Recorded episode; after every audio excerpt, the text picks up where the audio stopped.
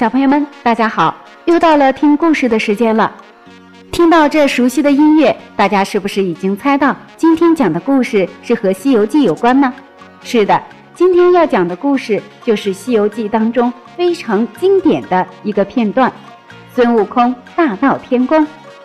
今天的故事我们要特别送给胡嘉诚小朋友，爸爸特别为你点播了这篇故事，希望你能够学习进步，天天开心。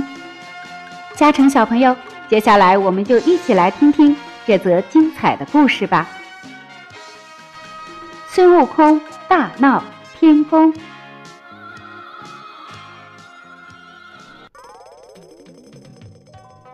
孙悟空自从当上齐天大圣以后，每日在天宫里东游西逛，十分自在。玉皇大帝怕他惹事，一天把他召上殿来说。我看你闲着没事干，想把蟠桃园交给你看管，你可要小心在意呀。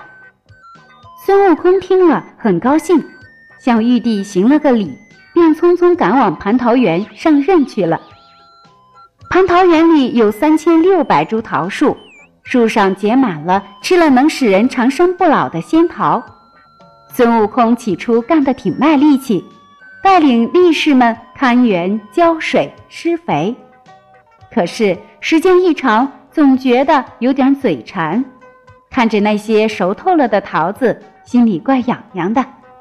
一天，孙悟空实在忍不住了，他让看园的力士们都到门外去，自己爬上一株大树，摘下桃子就啃，不知不觉地把园里熟透的大桃子吃得一个不剩。他也觉得困乏了，便把身子变得像核桃一样大小，跳到一个树枝上睡觉去了。恰巧王母娘娘要在瑶池举行蟠桃盛会，差使七个仙女到蟠桃园去摘仙桃。七个仙女来到桃园，只见树上的花果稀疏，仅剩下青皮小桃，惊得大叫大嚷起来。这一下子吵醒了孙悟空。他跳下树，现了本相，撤出金箍棒，大吼一声：“你们是何方怪物，敢来偷摘仙桃？”七个仙女吓得连忙跪下说：“大圣息怒，我们是王母娘娘派来摘桃的，要开蟠桃盛会。”什么？蟠桃会？孙悟空急忙问：“在哪儿开？”在瑶池。仙女们回答。孙悟空暗想：“王母娘娘要开蟠桃会，为啥不请俺老孙参加？不行，我得去看个究竟。”想到这儿，他使出定身法，对仙女们连声说：“住住住！”把他们一个个定在树下，想动也动不得。然后他一纵身，跳上云头，直朝瑶池奔去。不多时。孙悟空来到了瑶池，走到宝阁前，忽闻一阵酒香扑鼻，转头看去，见右边长廊下有几个造酒的仙官，领着运水的道士和烧火的童子们，忙着洗缸涮瓮，正在装已经酿造好的琼浆玉液。孙悟空馋得直流口水，他拔下一撮毫毛，变成许多瞌睡虫，喷到那些人的脸上。不多一会儿，那些仙官、道士、童子们都倒在地上睡着了。好个孙大圣，大摇大摆地走进长廊，就着缸，挨着瓮，放开量痛饮了一顿，只饮得酩酊大醉，这才摇摇晃晃地往回走。哪知孙悟空喝太多，连路也不认识了。他醉醺醺地来到一座宫殿前，抬头一看。是太上老君的兜率宫。孙悟空心想，既然已经到了这里，不如进去坐坐，好和太上老君聊聊天。谁知太上老君不在家，孙悟空任情乱撞，不觉来到炼丹炉。只见丹炉上放着五个葫芦，他挨个拿起来一看，里面装的都是长生不老的金丹，心中大喜，就像吃炒豆似的。把五个葫芦里的仙丹全都给吃完了。五葫芦金丹落进肚子，酒顿时醒了。孙悟空一惊，不好不好，这场祸比天还大！走走走，不如下界做我的美猴王去。说着，一个筋斗逃出了天宫。孙悟空大闹蟠桃会、偷吃太上老君仙丹的消息，很快就在天宫传开了。玉皇大帝又惊又气，命令托塔李天王和哪吒太子立刻率领十万天兵前去捉拿孙悟空。霎时，十万天兵布下十八架天罗地网，把花果山围了个水泄不通。李天王命九曜星官前去挑战。早有小猴报进洞来，孙悟空听了大怒，命令东中小猴一起向外冲杀。谁知九曜星官十分凶恶，众猴兵被挡在铁板桥头，一个也冲不过去。正在这时，孙悟空到了，大叫一声：“开路！”撤出金箍棒，迎风一晃，碗来粗细，丈二长短。似风车一般打将出来，九曜星官哪里抵挡得住？被打得败下阵来。李天王在天上看见了，立刻命四大天王和二十八星宿官前去援助。九曜星得到了救兵，反身杀回来。霎时间，众猴和天兵天将在水帘洞展开了激战。孙悟空一条铁棒。抵住了四大天王李陀塔和哪吒太子，从地下杀到天上，从上午杀到黄昏。孙悟空见天色将晚，拔下一把毫毛，在口中咀嚼，喷出去，叫声变，立时变出千百个孙大圣，个个挥舞着金箍棒，刮风下雨似的打了过来。把李天王和天兵天将打得丢盔弃甲、抱头鼠窜。当天晚上，托塔李天王正和众天将一个个愁眉不展，在帐中商量破敌之策。忽听得报道，玉帝派二郎神和梅山六兄弟前来助战。李天王大喜，立刻率领众将到帐外迎接。说过胜败的经过之后，李天王问二郎神有什么办法对付孙悟空。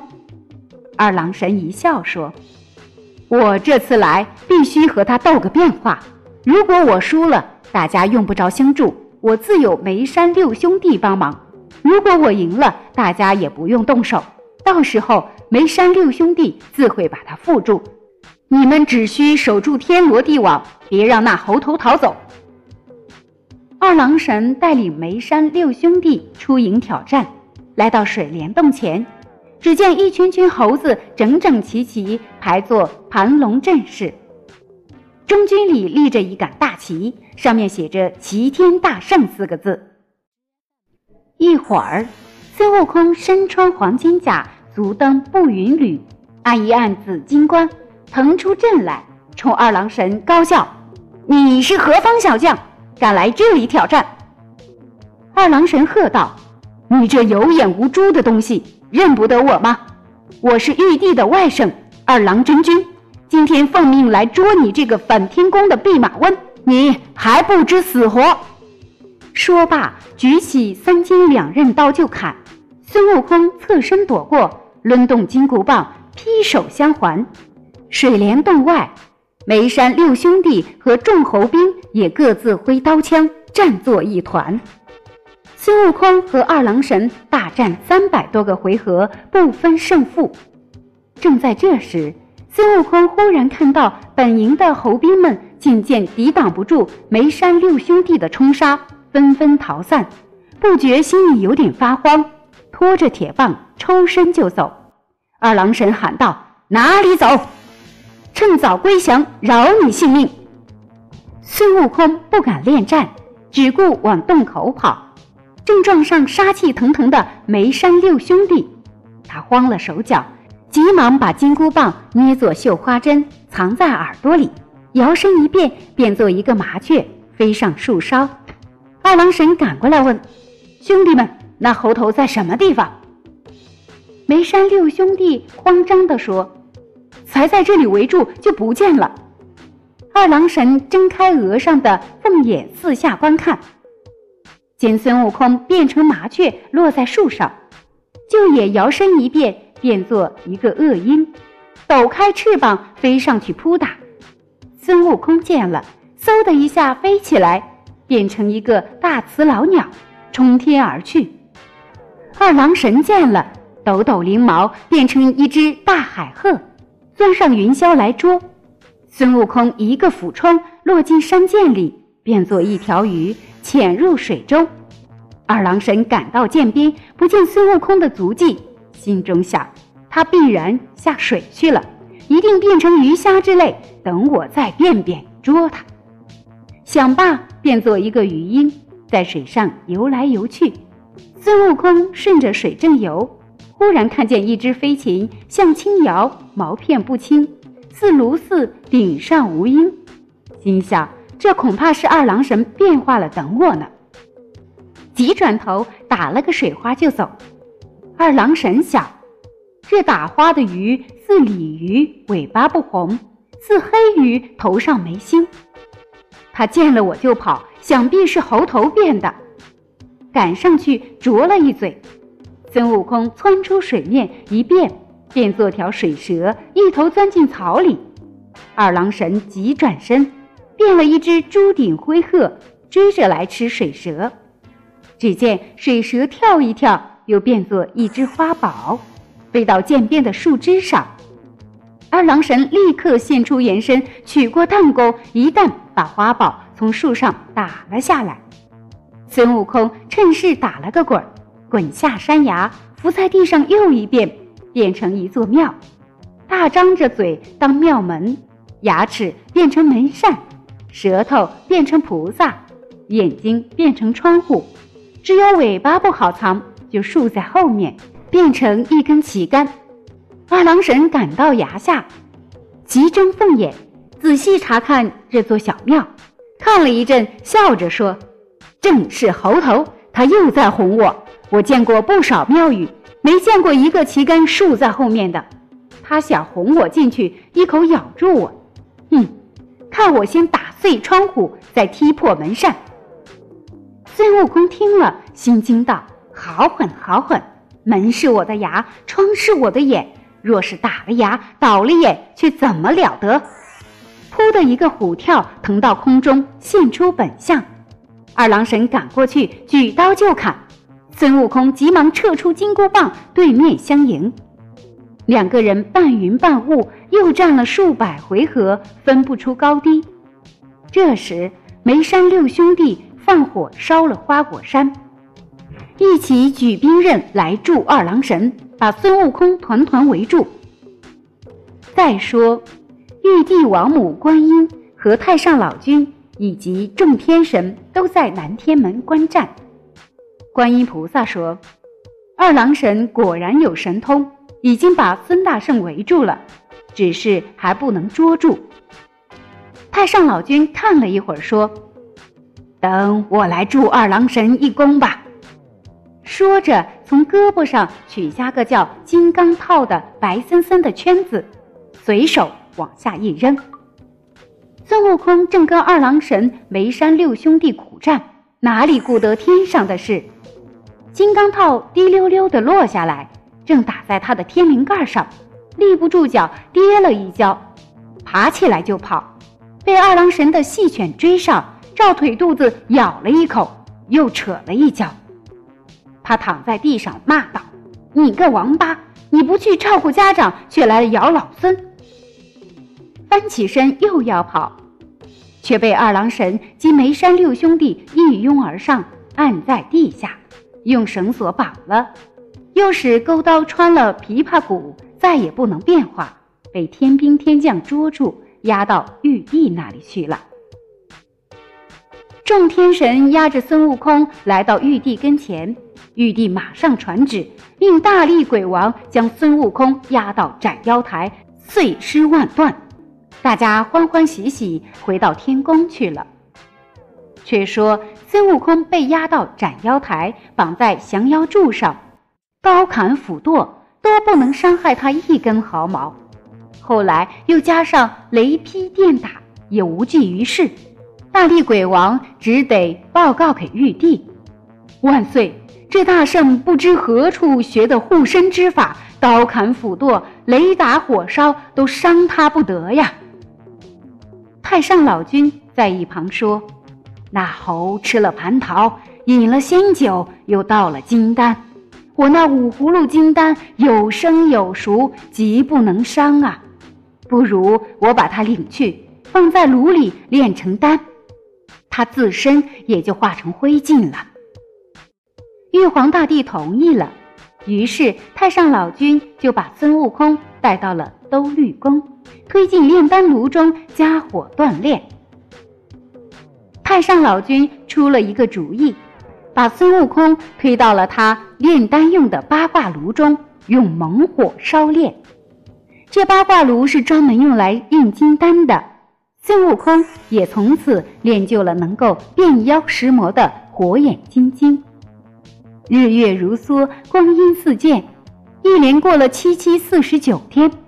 太上老君估计孙悟空早已被烧成灰烬，于是命令打开八卦炉看一看。孙悟空正在炉中捂着眼睛坐着，忽然听到头上有响动，抬头一看，见到亮光。他腾起一脚跳出来，一脚踢倒了八卦炉，往外就走。看炉的一般人吓得赶快上来捉他。孙悟空拳打脚踢，打得一个个躺在地上。太上老君急了眼，跑过来想拉住孙悟空，却被孙悟空一推，一个倒栽葱摔在了炉旁。孙悟空从耳中取出金箍棒，又大乱天宫去了。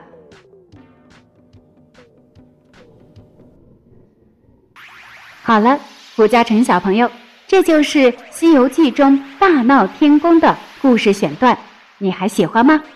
如果喜欢的话，可以叫上你的小伙伴一起来听小迪姐姐讲故事。如果小朋友们有想听的故事，也可以在我们文章的末尾给小迪姐姐留言，写下你的名字和想听的故事，就有机会听到小迪姐姐专门为你讲述的故事。好了，小朋友们，今天的故事。就到这里了，我们下期节目再见吧。